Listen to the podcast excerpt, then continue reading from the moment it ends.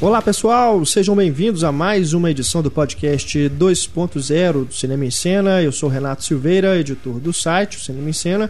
Aqui comigo nesse podcast, que é a repercussão do podcast do Sérgio Leone, né? A última entrada aí da série Grandes Diretores. Temos os nossos redatores, Heitor Valadão, Larissa Padrão e Túlio Dias. Vamos aqui levantar os destaques da semana, né? A repercussão aí das principais notícias dos últimos dias.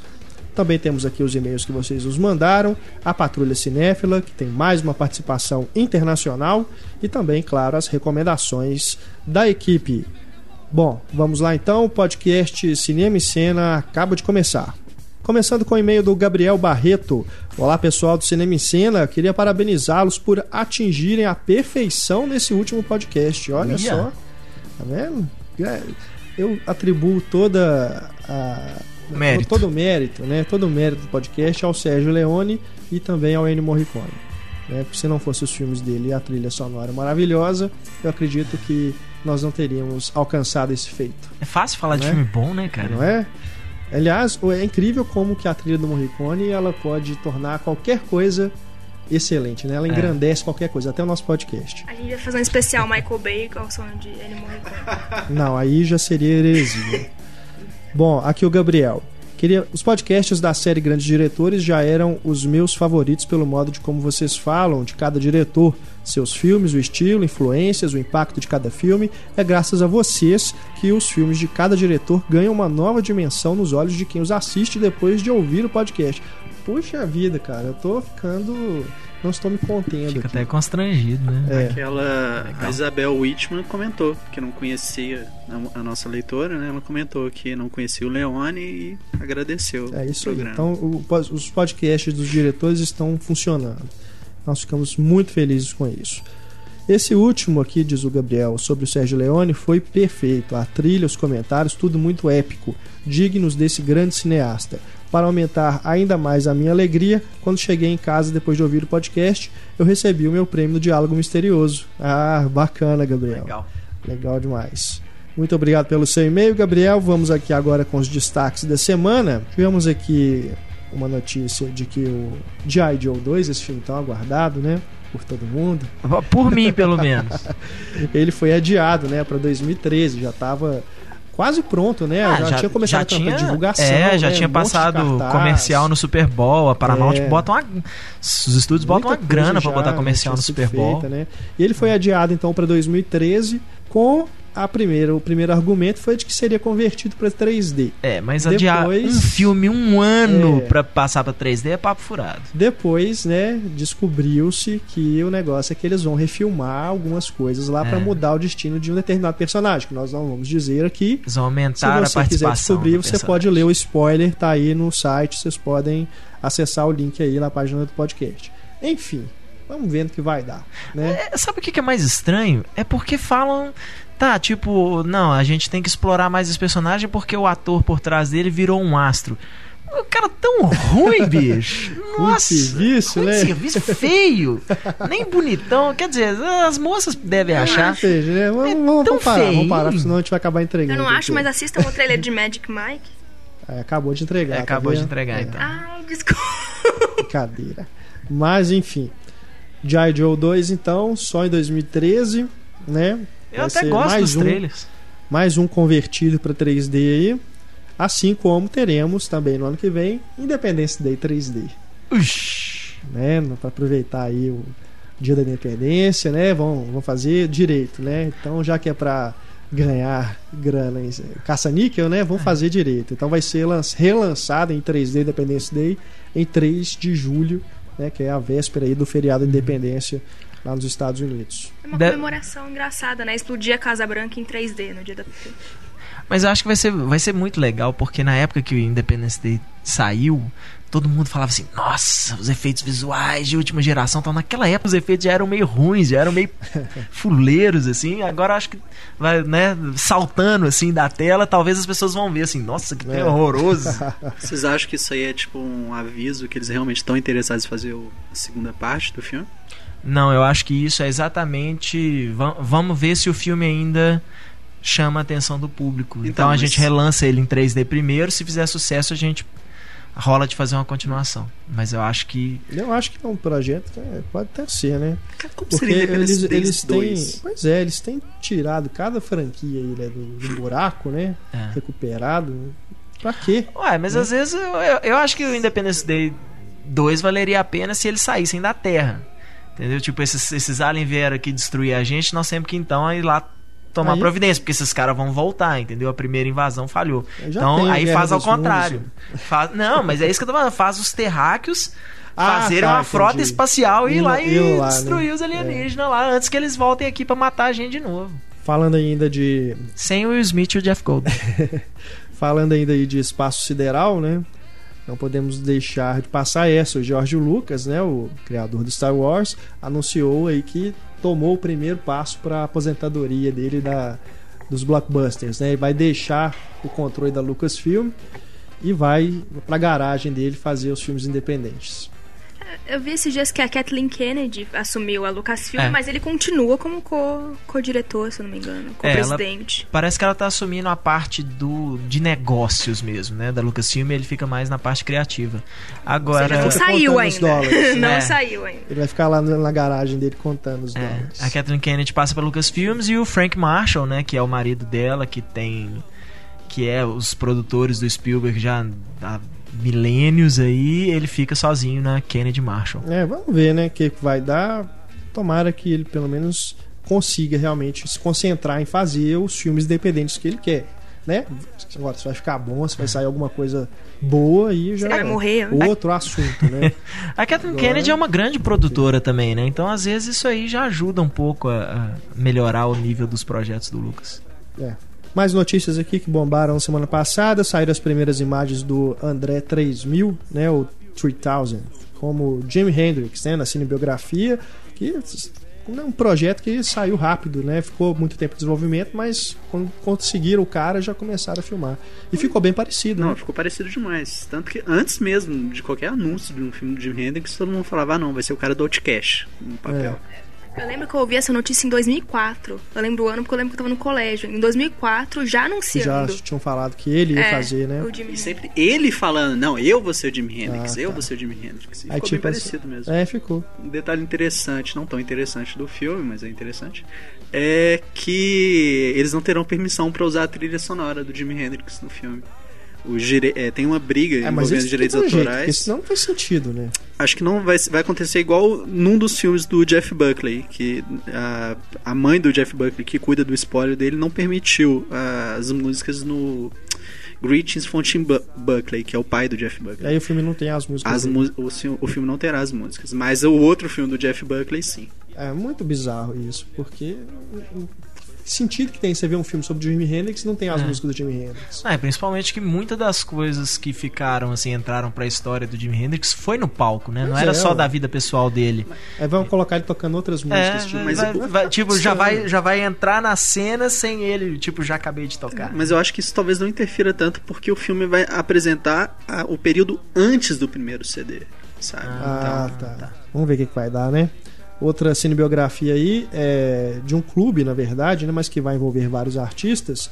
E a Maylin Akerman, né? A, como é que ela chama? No Watchmen? Silk Spectre. Silk Spectre. É, Como é que chamou aqui? Espectral, eu, sei acho que é o é, nome dela. Eu confesso que eu me deu um A branco. mocinha lá do Watchmen lá que. aqui. É, ela Fa- vai ser a vocalista do Blonde, né? Nesse filme, Sim. que se chama CG, GB. CBGB.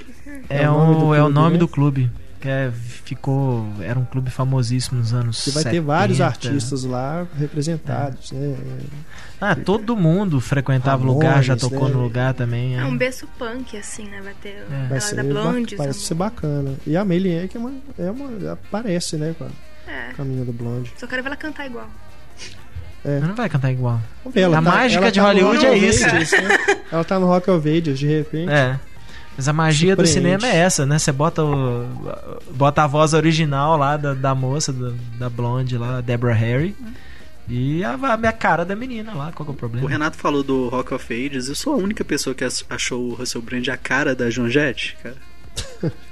Sério, tá muito Mais igual. velho. parecido que a Tá muito igual. Kirsten Stewart. Muito, muito mais. Essas coisas são sempre válidas. É igual o, o Backbeat.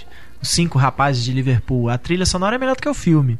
Mas a trilha tocando sonora, bateria, pois é, a trilha sonora só tem cara foda, toca, né, tocando de Aham. novo as músicas dos Beatles, tal, da época que eles tocavam antes da, da- do sucesso. Sem piadinhas com molejo. Não, não é piadinha com molejo, é só o Heitor reforçando minha teoria. Ele acabou quê? de falar que as músicas dos Beatles ficam melhores que outras pessoas Não, não é tocando. que as, Ah, as do músicas céu. dos Beatles ficam melhores com outras pessoas cantando. A, a Backbeat Band lá ficou do caralho. Eles fizeram uma interpretação completamente nova das músicas. Mas tem, uai, tem, eu, eu acho, eu, eu gosto mais da Fiona Apple cantando Across the Universe do que a da Prefiro versão original. Nem o Rufus Wainwright prefere, né? Bom, vamos, vamos seguindo aqui. Esse podcast de cinema, não é de música, não. Super-heróis agora, né? Eba! Tivemos aí. Primeiro, já vamos, já vamos logo botar esse assunto na mesa, né? Porque falamos aí durante dois podcasts sobre quem é gay, quem que não é, quem que vai sair do armário, quem que não é. Enfim, é o Lanterna Verde. É o Lanterna Verde Alan Scott, que é aquele primeiro Lanterna Verde que fazia parte da Sociedade da Justiça, que agora com a, a DC reformulando os seus personagens, né, a reformulação dele, ele tá fazendo aí, né, eles reformularam o cara, tanto que era um personagem que tinha sido casado, ele tinha um filho que tinha virado um vilão, Co- tal, Como então que era o nome tem- do filho dele? É Obsidian. Imagina agora o nome do filho dele como será. Ele não era gay nessa época. Tá, não entendi a piada, mas Também não também. entendi, não. né? É... Mas enfim, aí com essa reformulação toda que a DC tá fazendo, no universo dela toda, eles res- resolveram contar, recontar a origem do, do Alan Imagina Scott. então e ele é gay. como será se fizerem outro Lanterna Verde no cinema. Será que ele será gay? Não, eu acho que não, porque esse Lanterna Verde ele não tem nada a ver com o Lanterna Verde que, que teve a interpretação lá do Ryan Reynolds, né? O que é uma pena, porque agora, pelo menos assim, pra quem não conhece quadrinho, na matéria do Fantástico que passou ontem mostrando isso, eles só mostravam cenas do filme do Lanterna Verde, como se fosse o, o Hal Jordan Não, tivesse. isso, isso se foi tornado engraçado, gay. cara, porque ontem eu fui no, no shopping e tinha uma dessas estatuetas de super-herói que eles vendem nas livrarias, né? Finac, leitura e tal. Tinha uma do Lanterna Verde lá. Eu fiquei imaginando se eles tinham colocado de propósito. a ver que já tava lá, não tem nada a ver, É. né? Mas agora eu vejo Lanterna Verde e lembro disso. Depois eu encontrei com o cara passando na rua assim, com a camisa do Lanterna Verde. Eu fiquei imaginando, será que é tipo parada do orgulho gay, alguma coisa assim?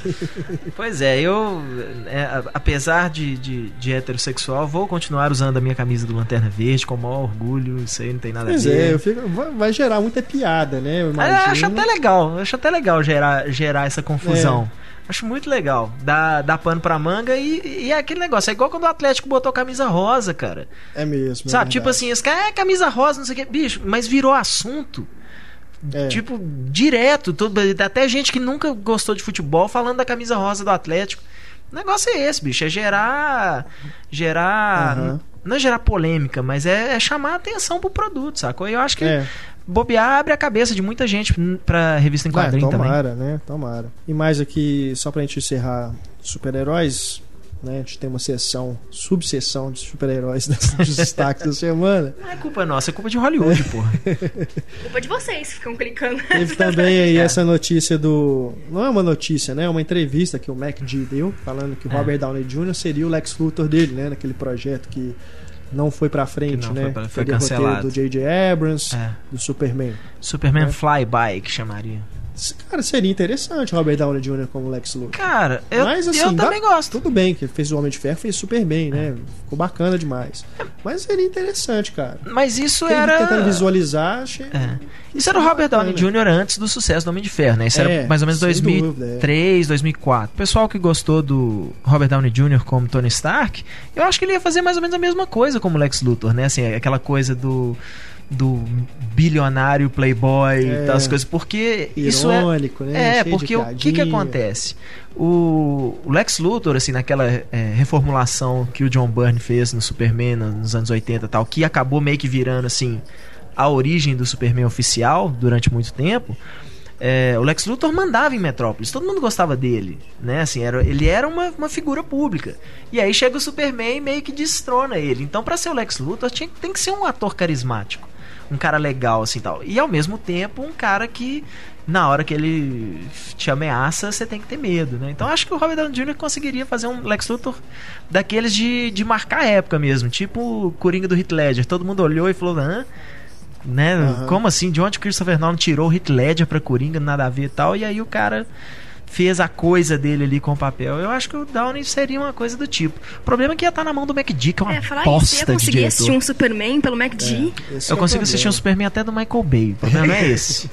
A- conseguir assistir, eu consigo. O problema é que, né, eu ia chorar, eu ia ficar puto, ia sair do cinema xingando. Aham.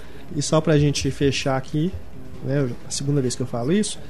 Mas saiu a notícia de última hora aí de que o, o Batman, né, vai ter quase 3 horas de duração. 2 horas e 45. Mas o Cavaleiro das Trevas já tem, acho que duas horas e meia, não é? Duas horas e vinte? É bem extenso, né? Mas É. eu acho que não é tanto assim.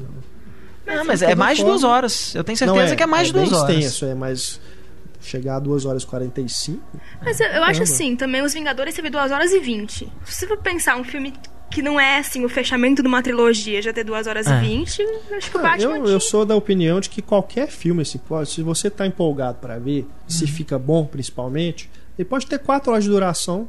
Azar, ué. Senhor dos Anéis. Senhor dos É, Anéis, versão exato. estendida, três horas e meia de filme, passa é voando. Menos importa, né? Se é- O negócio é se é bom, porque tem filme aí de uma hora e vinte que é um saco. Parece que tem É. três horas tá na frente da televisão, do cinema, enfim. assistindo. É porque muitas vezes o pessoal tem medo assim, o filme tá longo, é porque o diretor não quis cortar nada, É. então vai ter horas que, né, vai ter aquele problema de ritmo, aquelas coisas.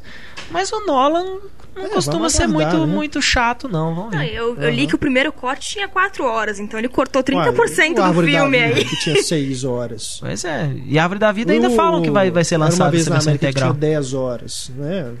Várias coisas aí, enfim. Tem que esperar pra ver. Ah, o É. Carlos, né, acho que é o exemplo mais recente. Carlos, é. que É acabou, é, né? acabou sendo, é, ele, ele fez um filme que foi exibido como série, É, aí lançaram o filme como, né, uma versão é uma versão reduzida. bem reduzida, que falam que perde bastante da, da qualidade, Aham. Mas a, se eu não me engano a versão que saiu nos Estados Unidos do filme foi a versão integral mesmo, com quatro horas e alguma coisa. É, tudo é questão de ritmo, né? Assistam Satan Tango pra se acostumar. Satan Tango, né?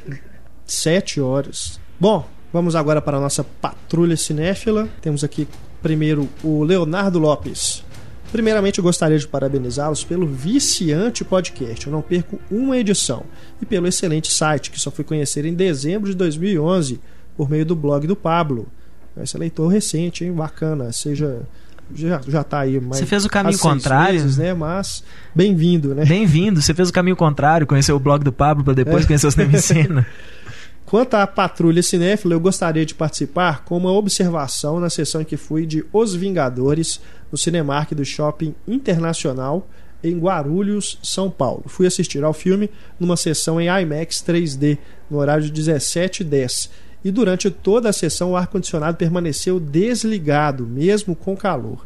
Além disso, as luzes começaram a ser acesas antes do fim dos créditos. Muitas pessoas se levantaram e perderam a cena que existe após eles. Continuei sentado assistindo a cena extra e também fiquei prejudicado por isso, já que com a saída das pessoas passam na frente de quem está vendo e também fazem barulho atrapalhando, atrapalhando quem assistia a cena. Esse problema aí de acender luz na cena dos Vingadores realmente prejudicou muita gente. Né? Eu só consegui ver a cena direito mesmo na- quando eu fui rever o filme no cinema. Que aí, aí foi no Cinemark, né? Que a gente teve várias reclamações de que estavam fazendo isso. E no, no caso, foi no Cinemark, aqui também o Leonardo, que é do, do Cinemark, está reclamando. Eu fui no Cinemark do Pátio Savassi, lá eles deixaram as luzes apagadas. Aí eu pude ver direitinho lá. Assim, É, eu é uma cena escura, né? Eu, eu fui na primeira sessão do Cinemark do, do Pátio Savassi. Eles não, acho que eles nem sabiam que tinha uma cena extra, É. então eles acenderam a luz. É. Eu, eu até entendo o shopping acender a luz quando o filme não tem né, uma, uma cena extra nos créditos, alguma coisa assim. Aí eu até entendo, tem gente que quer ir embora, não assiste crédito mesmo e tal, tudo bem, deixa sair, né? Mas, pô, os caras às vezes estão sabendo, continuam acendendo a luz. Espera, né? Se você manter a luz apagada, as pessoas se perguntam assim, vai, vai ter alguma coisa? Então, ó, Cinemark, mais um, mais uma reclamação. Gustavo Dornas agora mandou um e-mail pra gente. Olá, pessoal do Cinema em Cena. Infelizmente, eu venho dar mais um depoimento de falta de respeito nas salas de cinema. Fui ver Homens de Preto 3 no Cinearte Shopping Del Rey. Não é Cinemark, né? Cinearte Shopping Del Rey, sala 6. E adivinha, a tela também está com uma mancha de sujeira bem no meio dela. Por mais uma, hein, cara? É. O ci- Acho que a esse- empresa que limpa telas aqui em Belo Deve tá Horizonte tá de greve. né? Deve ser. Sindicato dos limpadores de tela.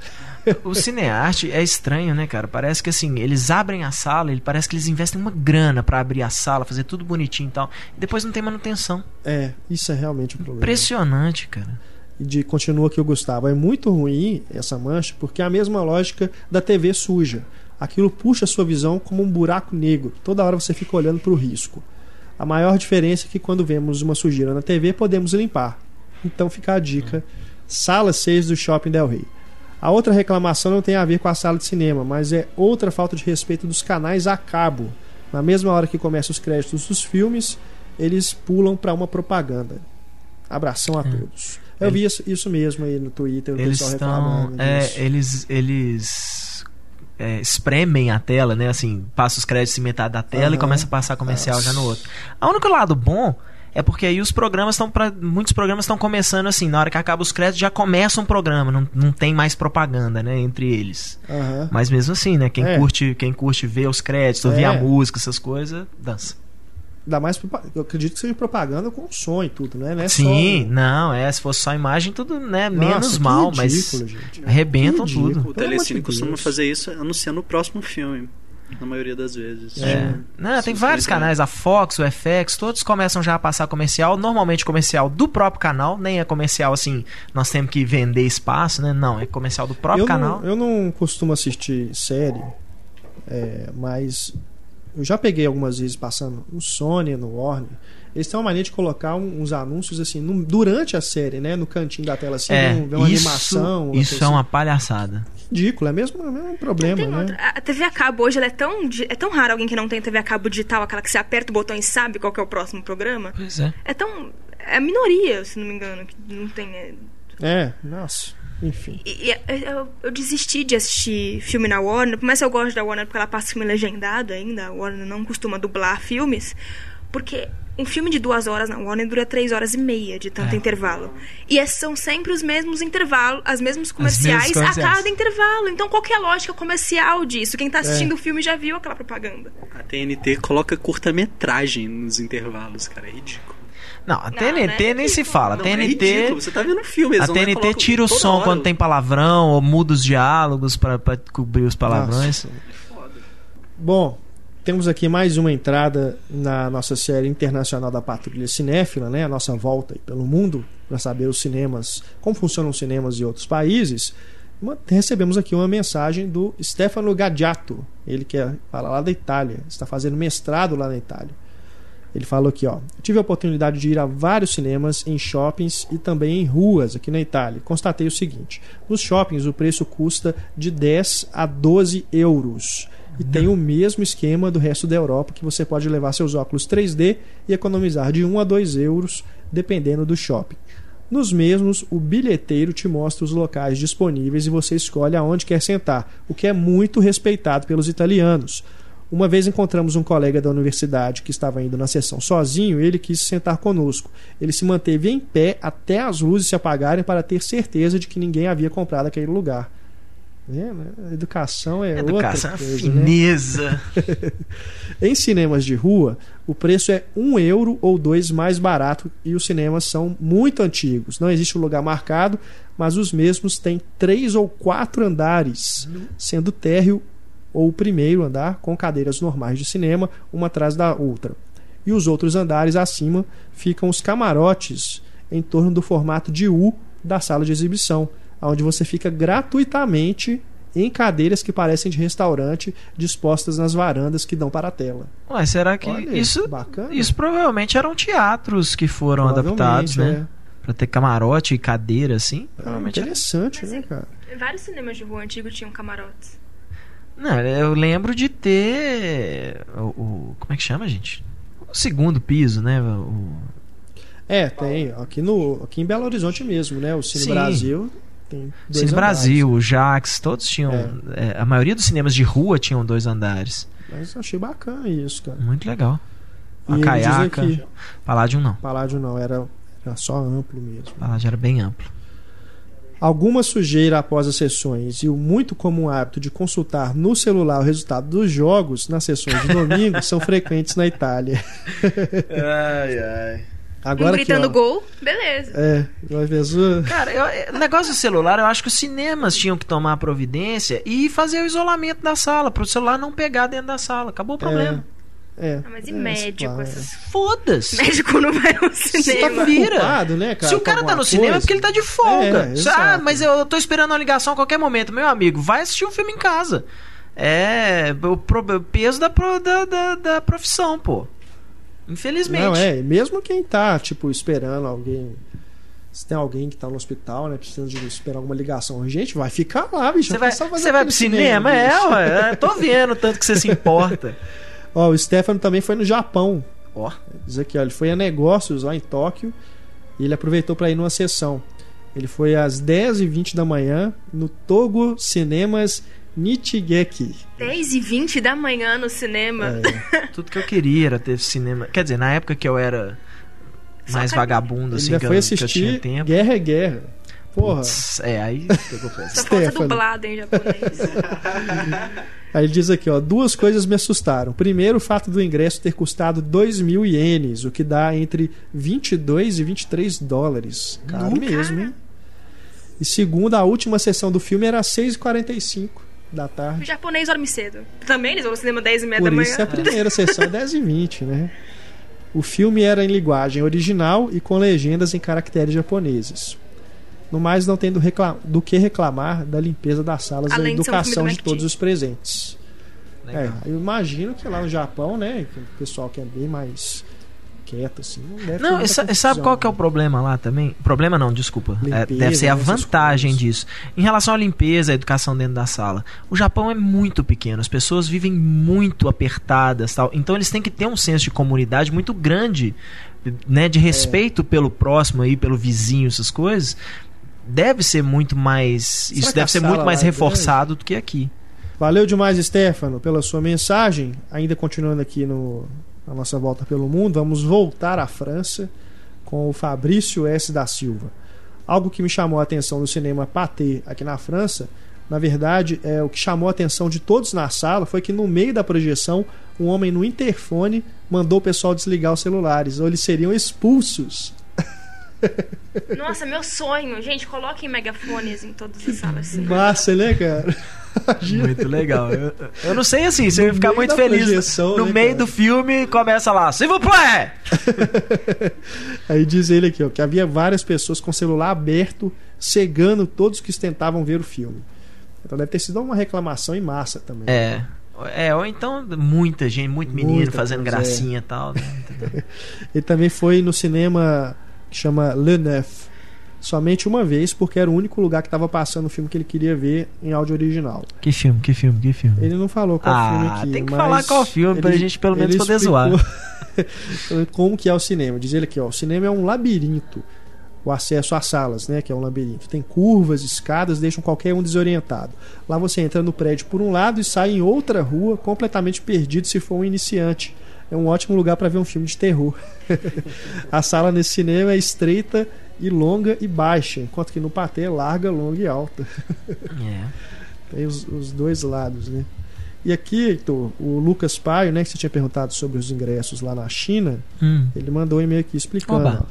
Dei uma pesquisada em alguns cinemas e, ao contrário do que eu mesmo imaginava, não há grande diferença entre os preços dos filmes chineses e dos estrangeiros. O que acontece é que a maioria dos filmes estrangeiros é, é exibida em, em 3D, elevando o valor do ingresso em quase 60%.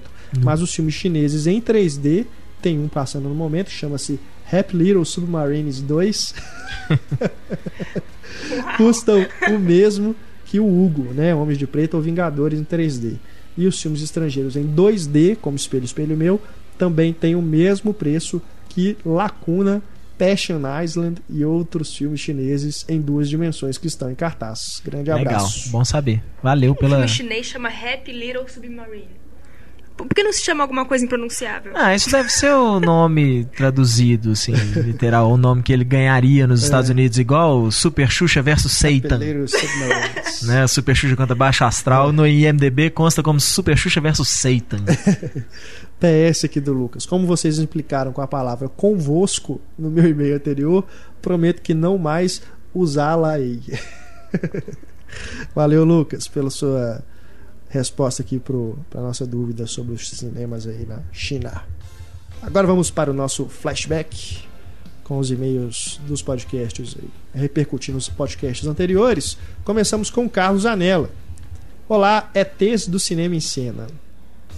Muito bacana o podcast sobre os aliens do bem. Lembrei de dois filmes do tema que marcaram a minha infância. Viagem ao Mundo dos Sonhos, Explorers, dirigido por Joe Dante, sobre três amigos que montam uma nave espacial a partir de um estranho sonho que um deles tem. Aliás, um deles é o Ethan Hawke, né? É. A gente falou rapidamente sobre esse filme aqui no último podcast. Valeu pela lembrança, Carlos. E ele também lembra aqui de O Voo do Navegador, Flight of the Navigator, sobre um menino que desaparece por oito anos e reaparece sem ter envelhecido um só dia e descobre que tem uma relação importante com uma nave alienígena que acaba de cair na Terra. Os dois filmes são muito legais, bem do gênero Aventura de Moleque dos anos 80. Recomendo muito para quem quer, quem quer uma boa sessão da tarde dupla. Para finalizar, uma pergunta. É só impressão minha ou ultimamente tem sido feitos mais filmes de aliens do mal do que de aliens do bem? Eu acredito que se, é, não, cheguei a fazer uma, um comparativo né, numérico, assim, uma pesquisa, mas uhum. eu acredito que tem a ver com os de setembro. É, eu acho que o, o mundo hoje é mais cínico para ficar fazendo alien bonzinho, é. né? Eu então... acredito que tem relação aí. Quando o alien é bonzinho, ele vem da lição de moral que a gente não presta. Ah, mas a gente não presta mesmo, não. O gênero humano. Não, o alien é o, o, rei da moral ali, né? Mas o. Se eu não me engano, o Viagem ao Mundo dos Sonhos eu tenho certeza que saiu em DVD. O Voo do Navegador, se eu não me engano, só saiu em DVD, edição de banca, uma coisa assim. Mas eu. É. Mas ele foi lanç... chegou a ser lançado em DVD no Brasil. Vale a pena procurar. Os dois são bem divertidos mesmo. Temos aqui agora o Luciano Lucas. No último podcast, vocês comentaram sobre o filme. No último podcast, o do ZTs, né? Certo. Vocês comentaram sobre o filme do John Travolta, Fenômeno. Bom, fazendo parêntese no podcast que fala de refilmagens lembrei que há um genérico desse filme com o mesmo roteiro, mas estrelado por atores desconhecidos. No SBT esse filme passou como Fenômeno 2. Achei curioso e pensando ser uma continuação, percebi que era, na verdade, o mesmo filme, porém com atores diferentes. Já vi fazerem refilmagem de filme desconhecido com atores famosos, mas refilmagem de atores famosos com desconhecidos foi a primeira vez. E esse filme é mesmo, Fenômeno 2, é de 2003 e até o nome do personagem é o mesmo, George Nossa. Malley. Seu Silvio é sem vergonha às vezes, né? Mas, contar. cara, isso, o Segundo as Intenções 2 é o mesmo é. filme também. Não, né? tem o 2 e o 3. É. E se eu não me engano, acho que é no 2 mesmo, que é a Amy Adams. Ah, é? É, uma Amy Adams antes da fama, no papel da Sarah Michelle Gellar. Caramba. Só que, se eu não me engano, ele foi feito pra televisão, então ele é bem, bem mais comedido, assim, né? Bem mais contido do que o, o original. É, tá aí. Fica a dica aí pra quem quiser se aventurar, né? Fenômeno 2. Qualquer hora dessas no SBT.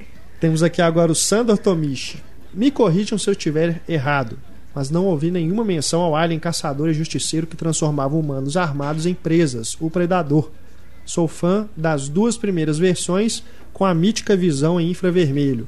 O primeiro filme traz ainda uma piada tosca entre dois membros do esquadrão de humanos, ao ser dublada em português como que sexo grande ah, eu lembro disso. Você sabe quem que é o cara que conta piada? Não. É o Shane Black. Ah, é? É. Ele, ele, Não é que ele não ele tentou ser ator, mas de vez em quando ele fazia uns papéis assim. Nossa. Ficou ultra tosca, diz aqui o é. Sandor culpa desses ufanistas que gostam de filmes dublados. Eu, eu lembro disso também, quando eu vi Predador Vida na TV. e próspero ao podcast. Valeu. E, meu marido também falou isso quando a gente foi fazer algum podcast de Alien bonzinho. Ah, não vai colocar Predador? Gente, o Predador é bonzinho. é, porque teoricamente ele, ele é tem moral. como vilão, né? Mas... Mas é, depende, né? Eu acho que o Predador acabou ganhando aquela aura de, de, de não é alien bonzinho, mas assim, ele não, não é mal, ele é um caçador. No Aliens Tanto... e Predadores ele é o herói. É, no Alien vs Predador ele virou o herói. É porque tinha um joguinho.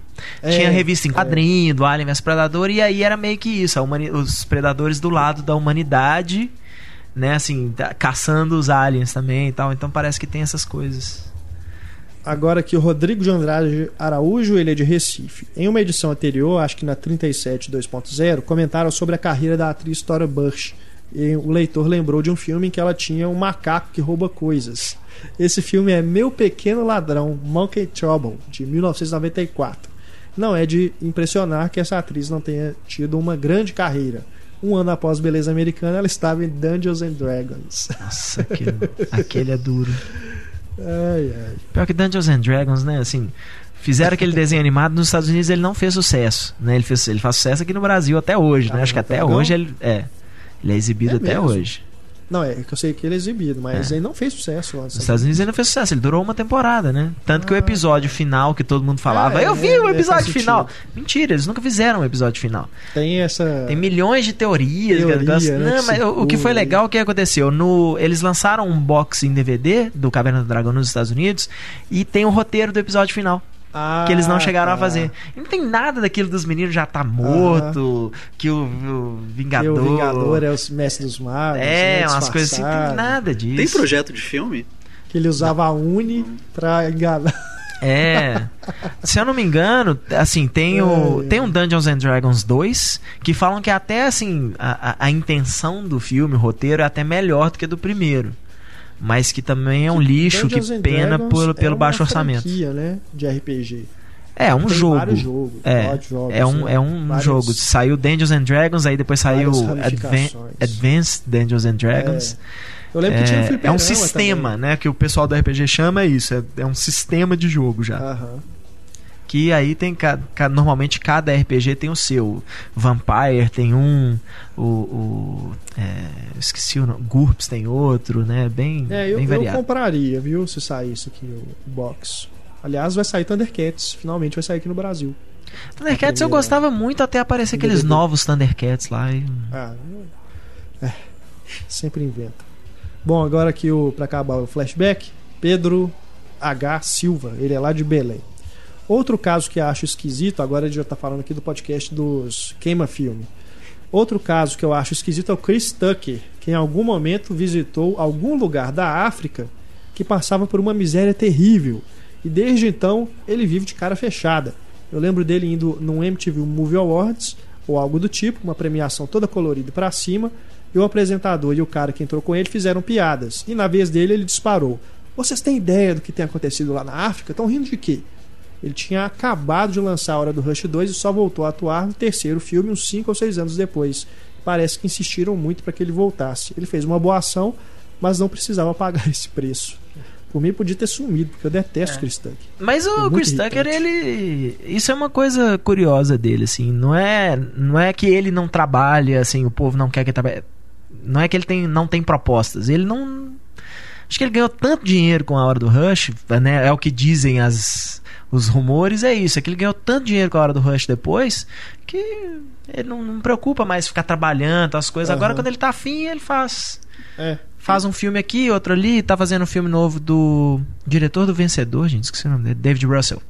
O Silver Linings Playbook, ele tá no- nesse filme. Nossa, a voz dele é muito chata. Ele tava cotado pro Django Unchained também. É um O dos. papel do Jamie Foxx. É. Nossa, enfim. Bom, também nos escreveram aqui o Davidson Carvalho pro podcast de Aliens e o Séries Miranda também.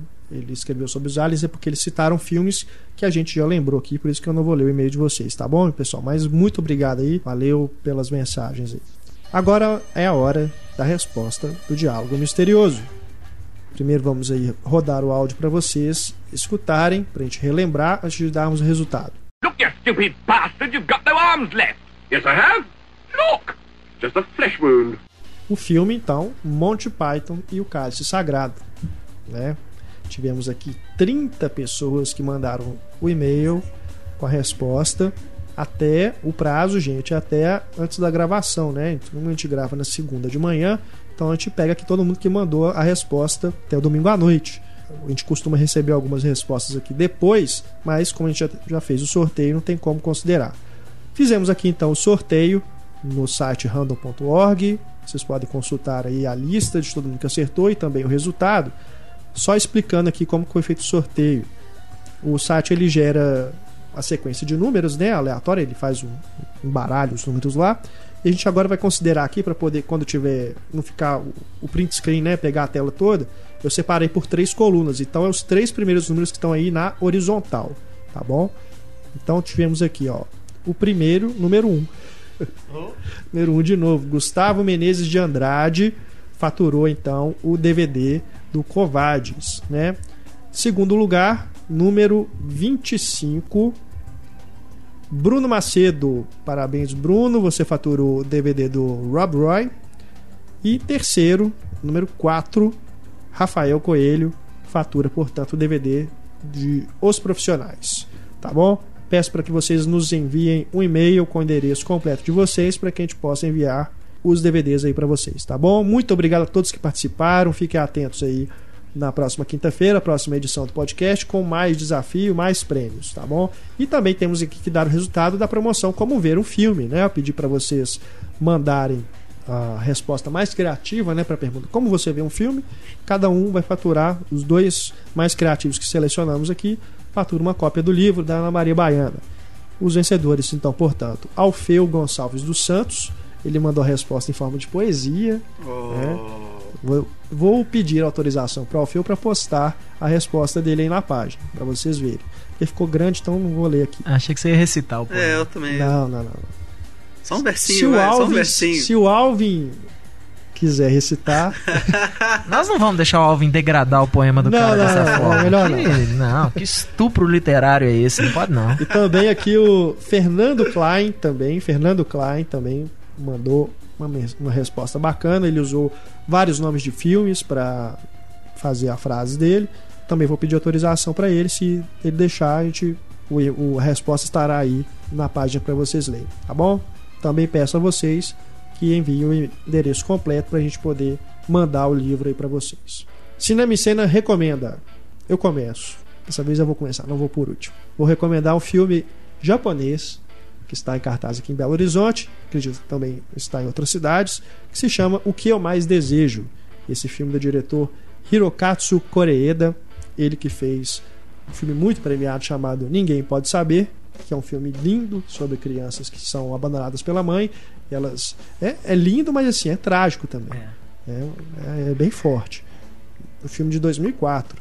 E esse O que eu mais desejo também pega essa, ele pega essa linha esse tema do, das crianças que estão passando por um abandono. No caso, eles não são abandonados, mas os pais são separados e os irmãos, são dois irmãos, eles moram, um mora com o pai e um mora com a mãe.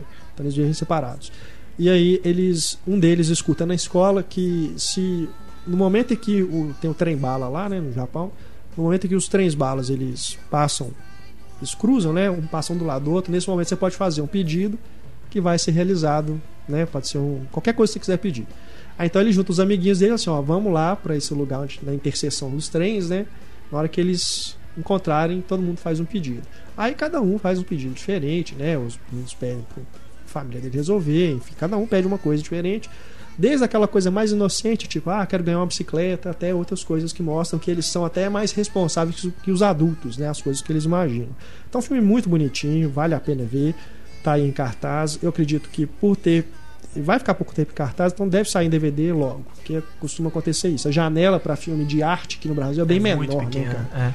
Muitas vezes também filme porque um mês ele em cartaz é. no outro mês já tá em DVD. Muitas vezes porque também ele é lançado no Rio, São Paulo, É, passa festival e tal. é. Na hora que vai ser lançado em Exato. outras cidades, já tá na hora de lançar em DVD mesmo. Vale a pena então procurar. Se não estiver passando no cinema, você não conseguir assistir no cinema, vale a pena procurar depois em DVD. Túlio Dias, a sua recomendação para os nossos ouvintes. Então, vou dar uma pausa na minha série de tubarões, não vou entrar na minha série de crocodilos ainda, é a próxima. E também não posso continuar minha série literária porque eu ainda tô lendo O Assombro. Também a recomendação vai pra galera que tá órfã do Game of Thrones, que acabou domingo, né? É, domingo que vem, dia 10, vai começar a quinta temporada do True Blood.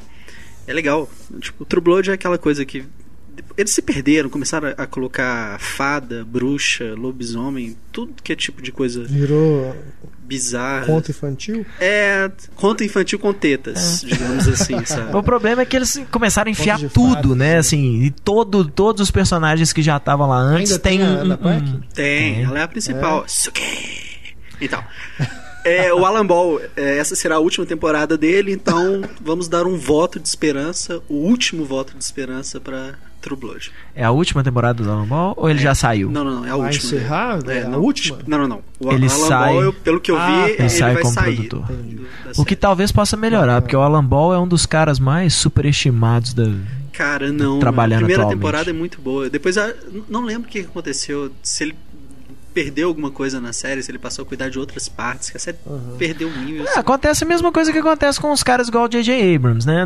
A primeira temporada o cara tá ali cuidando tal, ó, tem que fazer o show pegar. Pegou? Ah, então beleza, então agora eu posso ir cuidar de outras coisas. E aí o negócio começa a desgringolar um pouquinho. Mas foi exatamente isso que aconteceu com Alias, por exemplo, que tem uma primeira e segunda temporada incríveis, assim, sensacionais, a terceira e a quarta só vai caindo, caindo, caindo, até chegar num ponto que assim, foi uma morte misericordiosa pra série. Eu Acho que isso é uma coisa comum em série, né? É, muito comum. série Heitor, aproveitando aí, sua recomendação. A minha recomendação vai pro Brother, um filme do Jefferson D. Não é o, o filme. Porque tem um filme do. Tem, um, tem um filme da Suzanne Bier, né? Brother. Brother, é, Não, Acho que é Brothers. Brothers. É, é esse mesmo. filme do É. Jefferson D. É o filme nacional. Com um elenco bacaninha: Caio Blatt, a Cássia Kiss, o. ah, é o Jonathan. É difícil. por- Rasgado, né? É, assim. parece nome alemão o nome do menino. Bom, mas enfim, é, o filme se passa em São Paulo. Né, para quem não é de São Paulo, pode até ficar meio difícil entender um pouco das gírias. Eu sei que eu tive um pouquinho de dificuldade.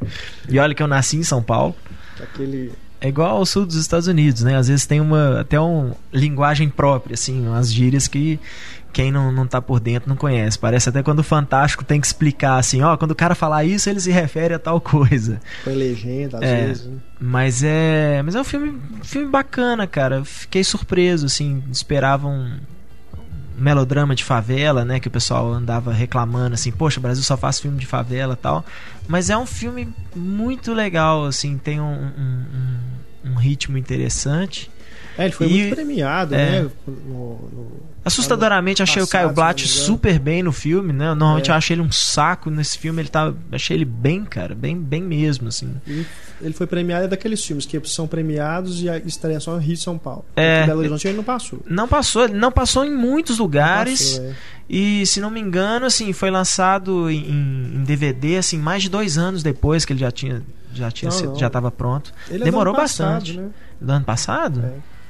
Eu lembro que eu tinha visto inclusive uma reportagem falando isso de vários filmes nacionais que já estavam prontos, tinham exibido, sido exibidos em, em festivais e não É, ah, é, não, é verdade. E Eu não acho que tinha- ele- ele não tinha passou sido em lançado. festivais em É. 2010, chegou ao circuito ano- ano passado e saiu em DVD. saiu em agora. DVD agora. Bom, vale a pena conferir, é um filme um filme legal. Eu Bacana. gostei bastante. Bacana. Larissa, sua recomendação. A minha recomendação é um filme que ele era muito importante na minha infância, assim, porque é aquele filme que vó é viciada e assiste toda semana. Spice Girls. O mundo mágico das Spice Não. Girls. Minha avó era muito viciada nesse filme, a gente assistia toda semana, e assim. E fazia uns 15 anos que eu não assistia, assisti ontem de Super novo. Xuxa contra o Baixo Astral. Lua Não. de Cristal. Não, é a avó que era viciada. Ah, tá. É o Vai. Era do Rádio, do Woody Allen. E Ó, tá vendo? Minha avó é culta, que também sou... Essa então não é a avó que não que é assiste o de Allen, né? Você não teve infância, não? Larissa? Não. Tá vendo o diário quando era criança, pô? Não, mas Era do Rádio é o filme mais, mais inocente. Você já viu Woody ET, Allen. Larissa? Pior que eu assisti ET, eu tinha uns 18 anos já. Eu não tive uma infância normal mesmo. Eu não assistia a Sessão da Tarde e tal. Aí eu assisti de novo e é engraçado assim como a memória da infância é algo, né? Eu fiquei 15 anos sem ver o filme, eu sabia várias falas de cor do filme, lendo de novo. E é um filme lindo, pra mim, pra mim é top 5 de Allen, assim. Olha que escolher um top 5 de Allen é muito difícil. E ele é muito inocente, ao mesmo tempo ele é muito mágico, assim, é, é maravilhoso, vale a pena assistir. E ele está disponível em DVD pela Fox. Você pode encontrar aí no site da 2001 Vídeo. Vale muito a pena, A mesmo. Larissa tá emocionada. Não, ele é muito lindo, é sério. Ele, ele tá no meu top Bacana. 5. A era do rádio, então, do Woody Allen, pra vocês aí curtirem em casa. Chegamos então ao final do podcast Cinema em Cena 2.0. Essa é a nossa edição número 38. Túlio Dias. música de encerramento do nosso podcast. Então, estava eu aguardando o episódio novo do Game of Thrones e estava passando esse filme na HBO, que é o Rápida Vingança, com o Dwayne Johnson. Que é um, um filme meio incompreendido. Eu, eu, tenho que assumir que eu gostei bastante.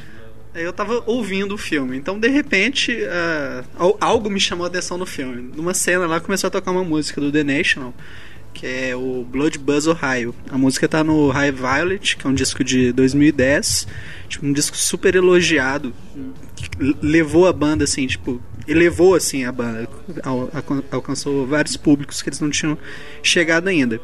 O National lembra o Interpol, que é uma banda legalzinha assim, digamos. E, e, essa música é muito linda, vale ouvir, principalmente pela forma como ela é usada no filme, com a bateria crescendo assim devagar, é muito linda, cara. Bacana. Apaixonante. Bacana, Túlio, valeu pela indicação aí da música, agradecendo a audiência maravilhosa de vocês toda semana. Agradecendo também a presença aqui do Heitor, Larissa e Túlio. Podcast volta então na quinta-feira com mais uma edição inédita, mais um debate inédito. Aproveitando que é feriado, né? Feriado quinta-feira, então você vai poder curtir aí o podcast tranquilão. Você vai poder se deliciar né? com o nosso podcast. Aproveite também as recomendações aí que nós demos e também os filmes que nós vamos comentar no podcast para você curtir no feriado, né? Aproveitando também para deixar nossos canais de contato, nosso e-mail cinema@cinemicena.com.br, nosso Twitter arroba cinemicena e nosso Facebook facebook.com/cinemicena próximo podcast vai ser indicado para você ouvir debaixo dos lençóis, abraçadinho. Exatamente. Curtindo o calor humano. Não é o de sexo. sexo parte 2, ao contrário. Grande abraço. Grande abraço, galera. E tchau.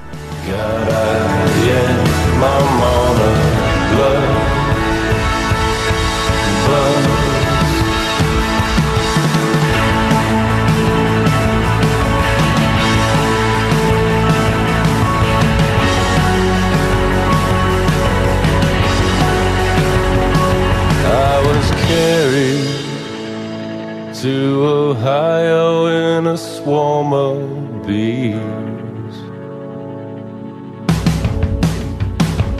I never married, but Ohio don't remember me.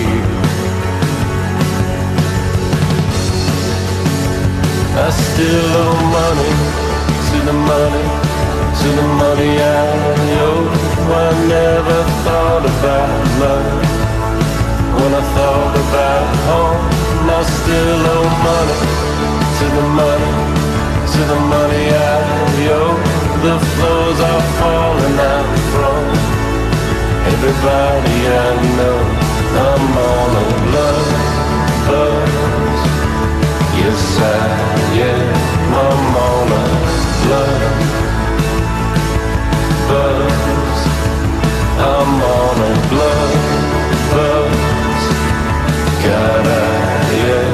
I'm on a blood over